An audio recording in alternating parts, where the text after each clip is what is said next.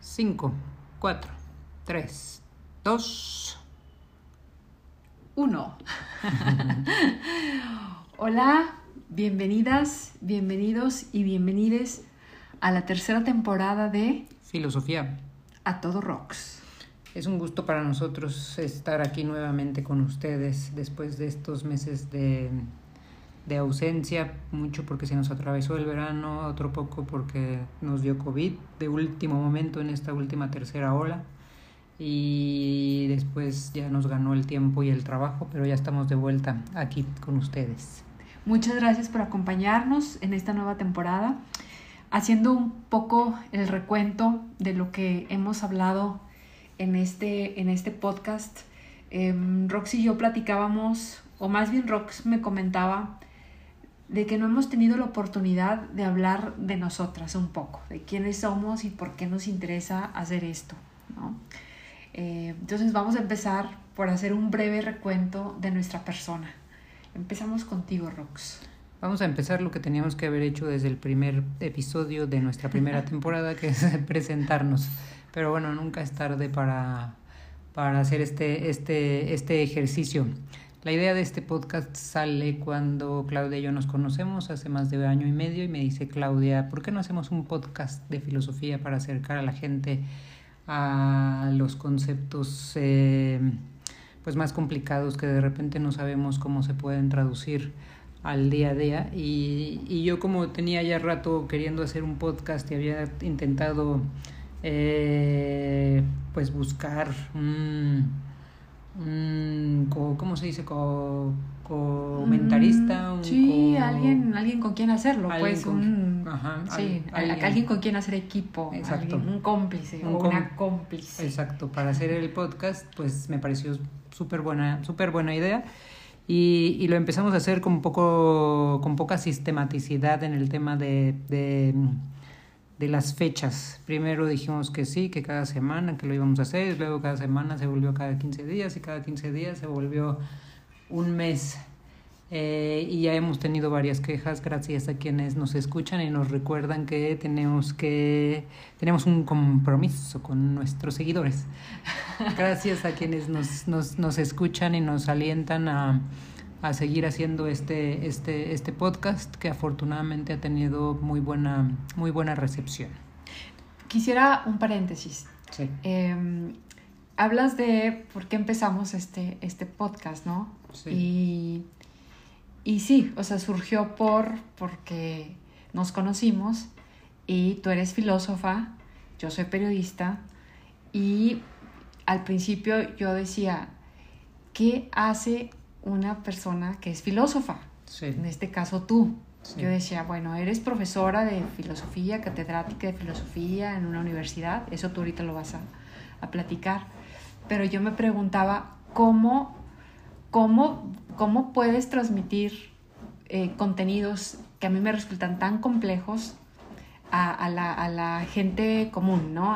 y, y, yo siempre te, te decía, cómo transmitir, tú que eres una apasionada de, de Derrida, por ejemplo, de este filósofo, cómo entender o comprender sus conceptos para, para alguien que va en el coche todos los días a la oficina, ¿no?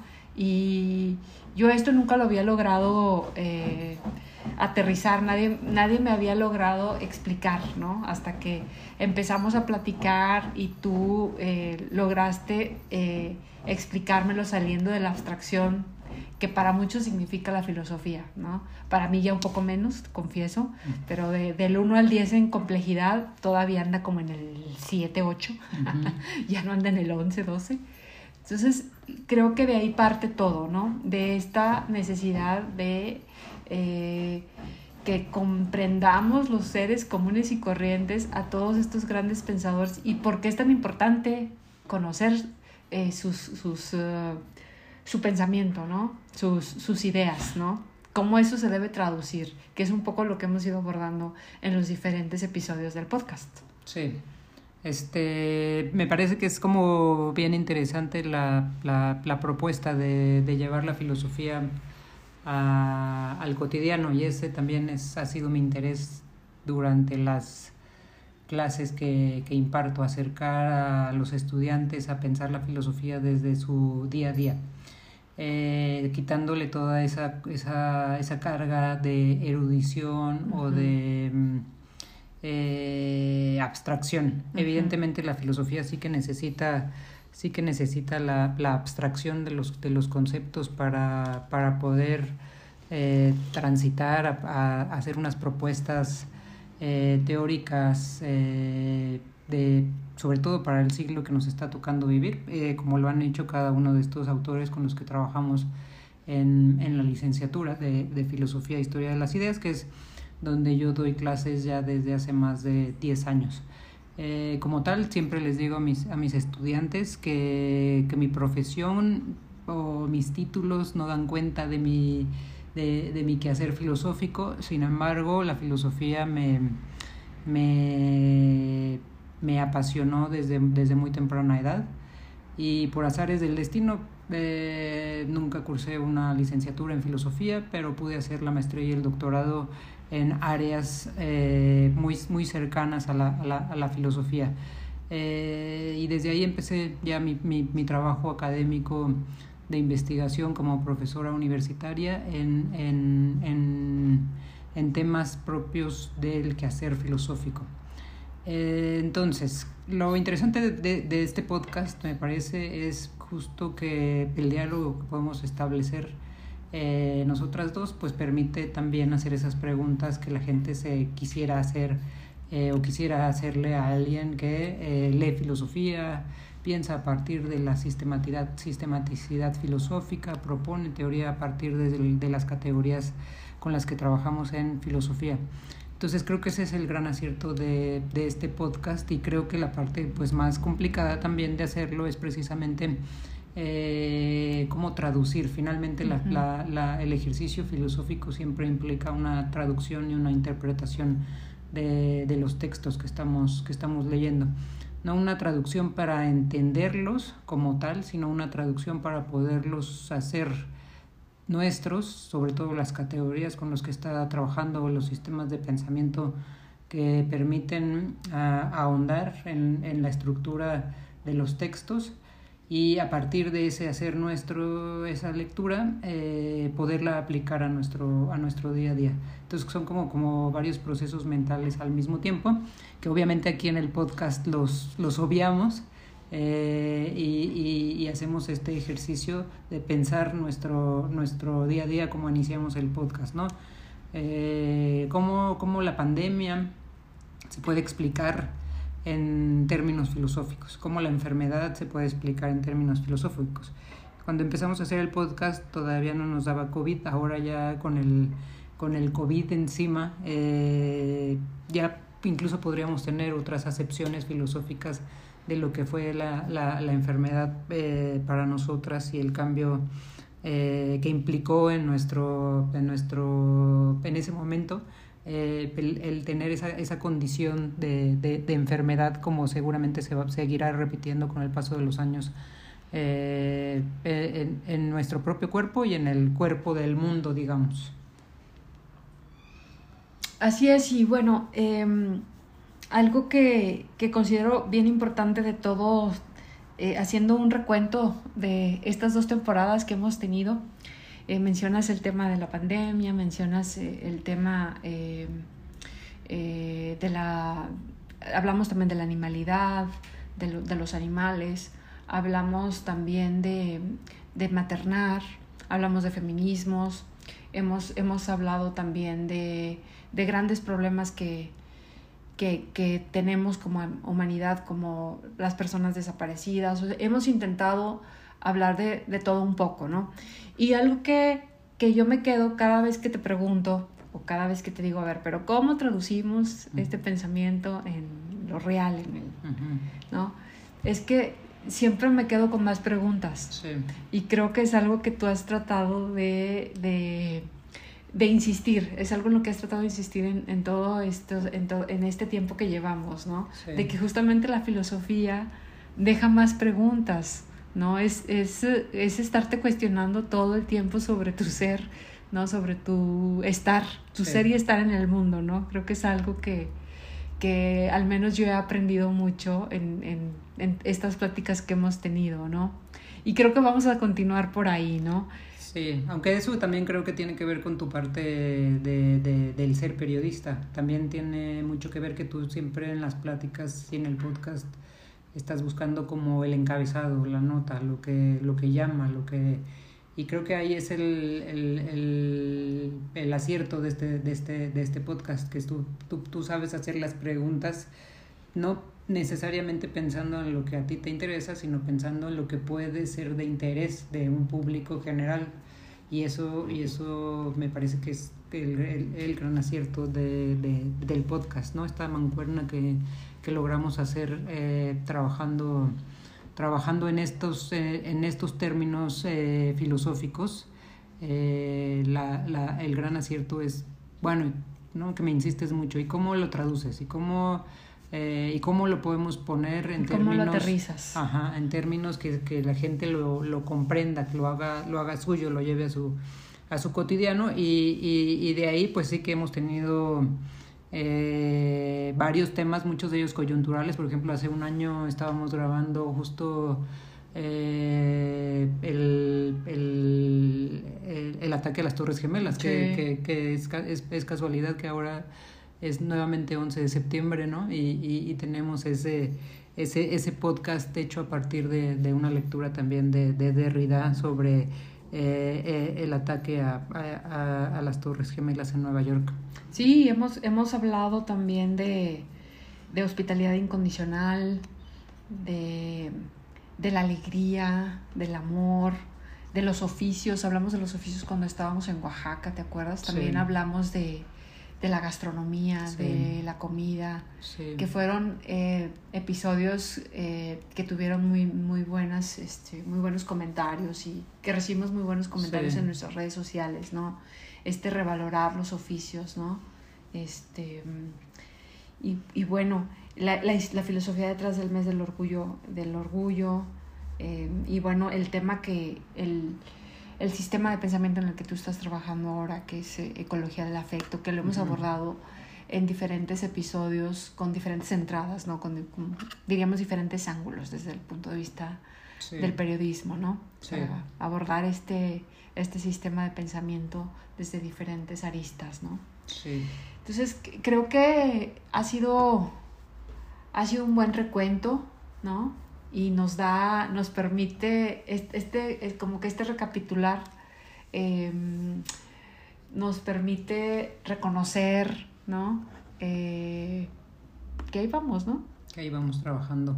Que ahí vamos. En un pensamiento también hecho desde, desde, desde esta Ciudad de México, uh -huh. que no tiene que ser un pensamiento localista, pero que sin duda además está atravesado por el hecho de, eh, de que somos dos mujeres haciendo, haciendo filosofía, cosa que difícilmente se ve en, en la academia o incluso en los, en los podcasts en donde yo he buscado eh, pues a ver qué más se está haciendo ¿no? sobre filosofía claro. en, en, en, redes. Y, y, y, en ese sentido, pues sí, creo que estamos eh, muy en la vanguardia del podcast filosófico eh, y, y, cuidando mucho la sistematicidad y, y, el quehacer filosófico. El periodístico. Sí, respóndeme una pregunta, Rox. Eh, esto, digo, ya me, lo has, ya me lo has dicho porque es algo que te pregunté yo desde un principio.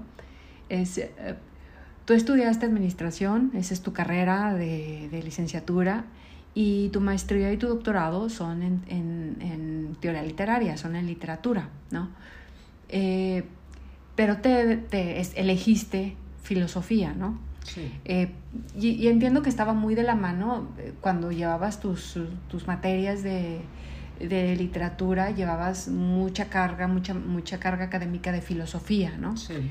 ¿Qué fue lo que te hizo eh, irte por la filosofía? ¿Por qué te gusta tanto la filosofía?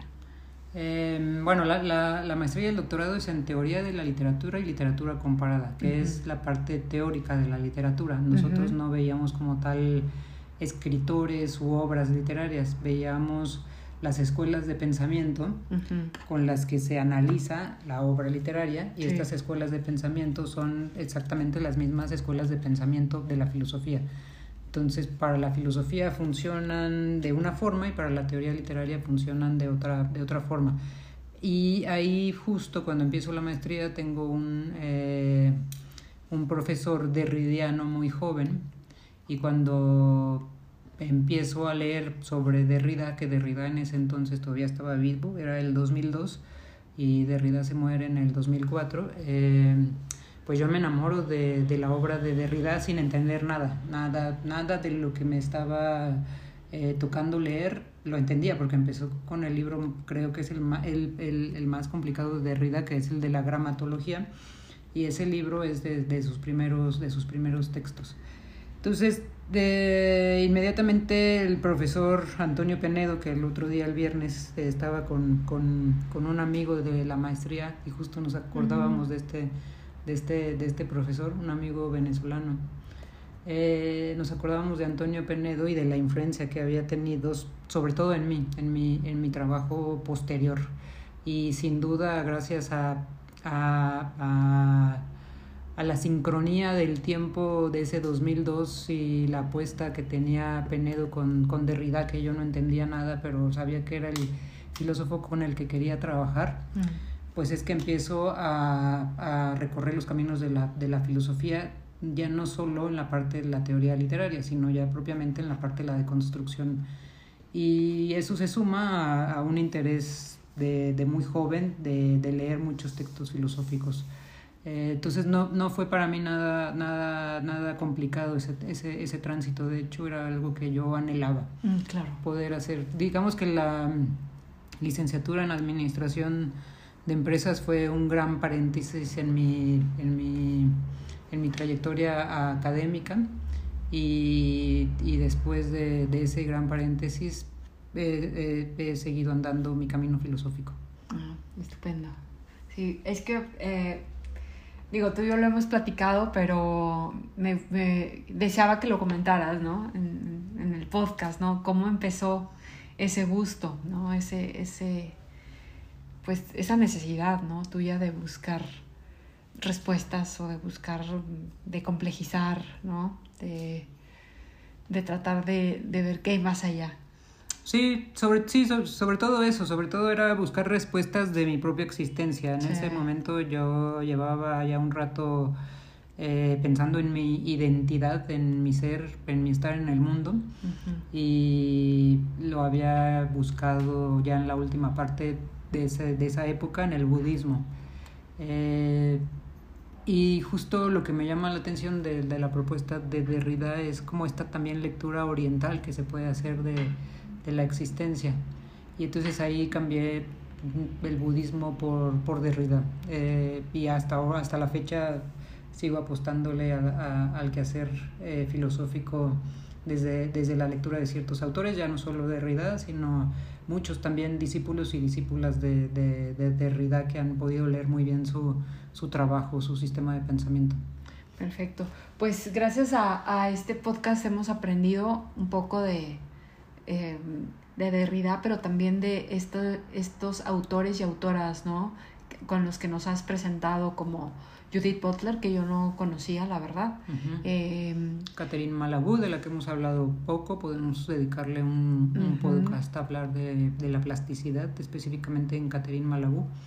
Eh, y sin duda hay otros, hay otros en en, en, América del Sur hay una escuela importante de derridianos y derridianas. Eh, en México, como tal, no, no es un filósofo que se lea, que se lea mucho, sí hay grupos de investigación sobre Derrida, pero al tener una propuesta desde mi perspectiva transgresora, liminal de, de, la, de la filosofía y que está, ¿no? que a veces muchos autores lo sitúan entre más en la crítica literaria que en la filosofía, ha tenido también muchos, muchos y muchas detractoras en México.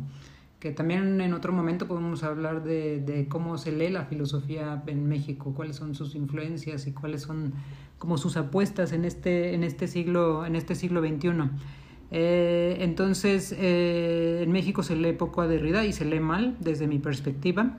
En, en, en, otros, en otros países de, del mundo se lee y se lee bastante. Estados Unidos es de los, de los países que trajo a Derrida em, hacer sus, sus, sus primeras, eh, fueron sus primeras eh, participaciones públicas de, de, ya de gran reconocimiento en Estados Unidos, sobre todo en California. Entonces es, sí, es interesante cómo se mueve, cómo la filosofía en el siglo XX y cómo deja de ser una filosofía nacionalizada. Por ejemplo, eh, pensamos la filosofía alemana y ubicamos muy bien dónde se sitúa la filosofía alemana. En el siglo XX eso, eso se globaliza también, como con el resto de la globalización también se, se globaliza la filosofía y ya no podemos propiamente decir que, que la filosofía está situada en un país en particular especialmente porque muchos de estos filósofos como Derrida son filósofos que nacieron en colonias europeas. Derrida nace en Argel y después se va a Francia a hacer sus estudios de filosofía, pero propiamente por eso digo que es un filósofo liminal, un, filósofo que transgrede, porque habla más bien desde su historia argelina francesa y no propiamente desde, desde lo que pudiera ser un, un Sartre que es completamente eh, un pensamiento francés eurocéntrico, eh, focalizado en un momento eh, particular nacional del siglo, del siglo XX. Entonces, es un, también esa ubicación, esa geolocalización de la filosofía también nos ayuda mucho a entender el movimiento del orden mundial, por ejemplo, durante la Guerra Fría y después de la Guerra Fría y nos ayuda mucho a entender dónde estamos paradas ahora en este siglo XXI. Muy bien, pues ese es un gran tema. ¿Qué otros temas nos esperan en este en esta siguiente temporada, Rox? Pues este, este verano estuvo, estuvo intenso, no solo por el COVID que nos dio, ¿no? Del que vamos a hablar más a detalle. vamos a hablar, sí. En un próximo episodio. Sí, más como la enfermedad, más que de del COVID, ¿no? de todo lo que nos dejó. La, enfermedad.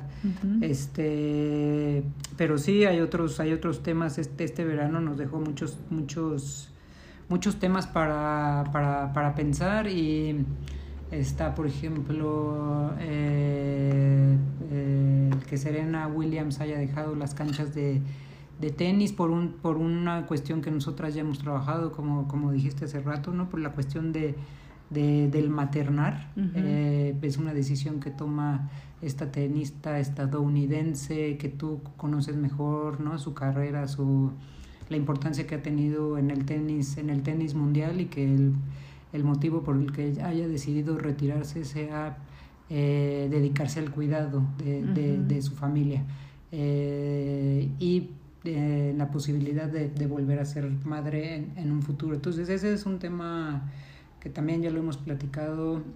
nos echamos la primera semana del US Open, que es donde se despedía Serena. Eh, vimos los tres partidos y entonces ahí hay tema que podemos comentar. Así es, sí, hay incluso anuncio, abordo un poco de el tema Serena en, en, mi, en mi blog, ahí le dedico una entrada a esta mujer fascinante, toda una leyenda del tenis, yo soy, yo soy fan del tenis, sigo mucho el tenis femenino, entonces hablamos un poco, hablo un poco de, de esta figura ¿no? que trasciende al tenis. ¿no?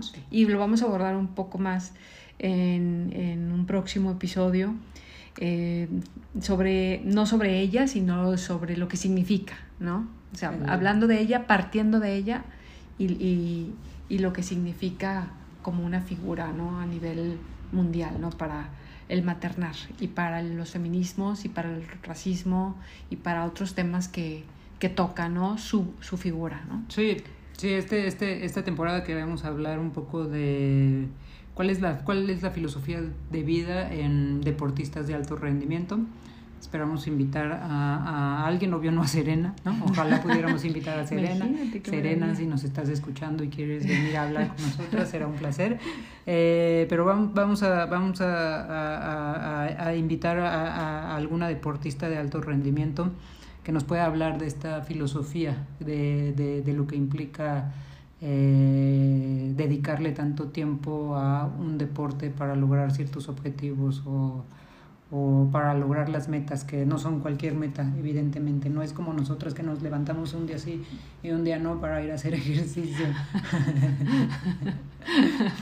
y bueno, también vamos a, además de tocar los temas de actualidad, que son eh, los que tratamos de, em, de, de, relacionar con la filosofía, pues vamos a seguir en, este, en esta búsqueda de tratar de aterrizar slash traducir a estos grandes autores de la filosofía, ¿no? Eh, vamos a hablar de filosofía de la economía, por ejemplo, y uno de sus grandes representantes, eh, eh, Karl Marx.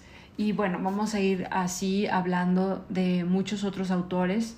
Estoy viendo, por ejemplo, ahorita el, el librero de, de, rocks que está dedicado solamente a autores de, de filosofía y son demasiados nombres. Este, entonces, creo que tenemos mucho Em, mucha tela de dónde cortar, ¿no? Eh, entonces, les agradecemos mucho que, que nos estén acompañando. Y para que nos hagan seguir con, con, sus dudas también. Así es. sus dudas y sus sugerencias también, ¿no? Sí, sí. Y comentarios. Sí, tenemos el interés, por ejemplo, también de abordar libros, de abordar em, eh, autores, ¿no? Y, y comentarlos desde eh, también el ángulo de la filosofía eh, para ir en este proceso de seguir acercándola a la vida cotidiana. Sí, ahí si, si alguna editorial nos quiere hacer llegar sus, sus, sus, novedades eh, filosóficas y nosotras comentarlas, también son bienvenidas las novedades filosóficas, ya sea en libro electrónico o en en, en, publicación impresa. Otro, otro tema que también no, no, no, queremos dejar pasar, no, no necesariamente por la cuestión mediática de lo que implica eh, la muerte de, la reina Isabel, sino lo que, lo que en su momento eh, fue eh, un personaje de estas, de estas características, tanto para el continente europeo como para los otros continentes. como África específicamente y lo que implica el colonialismo, de, de, estas monarquías todavía vigentes en, en, en, estos, en estos países que fueron sus colonias, eh, pensando en el siglo XXI y, y, y, cómo se ha vivido esta, eh, la muerte de, de, Isabel II en diferentes, en diferentes países, unos con alegría, otros con, con, con, tristeza y muchos con morbo, ¿no? Con morbo de lo que, de lo que deja una, una figura emblemática del siglo XX y del siglo XXI como, como, como es la, la, la, reina Isabel que acaba de, de, que acaba de fallecer. Bueno, esos son algunos de los, de los temas, más los que se salgan sobre, sobre, sobre la marcha. Quisiéramos hablar también de política, pero no lo vamos a hacer. Eh, es un tema candente y en ese sí no estamos de acuerdo, Claudia y yo, muchas veces. Entonces ese lo vamos a dejar para las pláticas de café y los desayunos eh, única y exclusivamente eh, y lo mismo pasa con la educación en este, en este país, tampoco lo vamos a tocar, nos encantaría tocarlo, pero como tampoco estamos de acuerdo, no va a ser uno de nuestros temas en esta temporada. Eh, entonces, síganos escuchando. nuestra intención es hacer un podcast cada semana. De ahí a que lo logremos, este, no lo sabemos, pero esa es nuestra, nuestra, nuestra intención. Bueno, eh, tú no dijiste de que eras periodista. Y ah, yo soy periodista, yo soy periodista. Eh, y bueno, mi, me gusta mucho preguntar. Me gusta mucho, mande. Y crear. Me gusta mucho crear. Soy creadora de contenido. Em, pero sobre todo me, me gusta eh, preguntar para saber. ¿No? Y creo que eso es lo que ha regido eh, mi vida eh, desde niña, ¿no? Y por eso me dediqué al periodismo, ¿no? Y ahí aprendí y, y sigo enamorada de mi profesión. Ya no estoy en ningún medio de comunicación. Ahora hago, eh, una, hago consultoría, ¿no? Tengo una consultoría editorial desde la que hago diferentes proyectos. este podcast es uno de ellos. Y bueno, gran parte de mi, de, mi misión de preguntar, pues eh, se ejemplifica también en este podcast, ¿no? De mi misión y de mi gusto, porque es un gusto estar, estar preguntando sobre todo, ¿no? Y mucho es para conocer a las otras personas, mucho es para saber cómo piensan, eh, qué los mueve, qué los toca, qué los hace, qué los hace ser lo, que son. Y eso también es una forma de, al preguntar a otros, es una, una forma también de preguntarme a mí misma y de cuestionarme a mí misma y por lo tanto de conocerme a mí misma, ¿no? Eh, eso, es, eso es algo que, que me guía, ¿no? Y, y en, en, en, términos de este, de este podcast, eh, en eso me ha ayudado mucho también, en, en hacerme más preguntas y en, en más que eh, fijarme en el suelo, moverme del suelo, que eso es algo que también eh, disfruto mucho de este, de este trabajo en conjunto que estamos haciendo tú y yo. No, no solamente es conocerme más, sino es moverme de mi lugar. Y eso se me hace increíble, ¿no? En esta etapa de mi vida. Sí, que esa es una buena metáfora, ¿no? De repente tenemos ya ideas muy fijas sobre lo que es la vida, lo que es el ser, lo que es la existencia. Y esas ideas muy fijas nos, nos, nos, nos limitan para, para, justo como tú lo dices, mover, movernos. Movernos en un siglo tan que va tan rápido, ¿no? O sea, es, no sé, no sé, mi percepción es que, que, nos estamos moviendo muy rápido y que además siempre hay como una, una, una sensación de incertidumbre distinta como, pues no sé, para mí en particular hace 10, 15 años la sensación de incertidumbre, a pesar de que tengo más estabilidad y tengo más tablas filosóficas, la sensación de de, de, incertidumbre, es como una, como, como ir en una, en, en alta mar, en una, en una lancha solo con dos salvavidas, ¿no?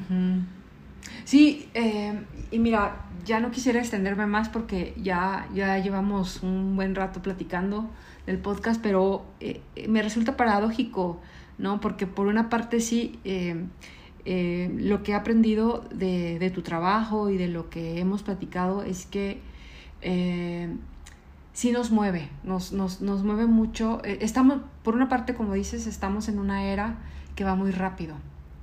Y por otra parte, la filosofía también nos mueve mucho de donde estamos. Entonces, pareciera que estamos en un movimiento constante y en una sacudida constante, como si estuviéramos en una licuadora enloquecida que no para.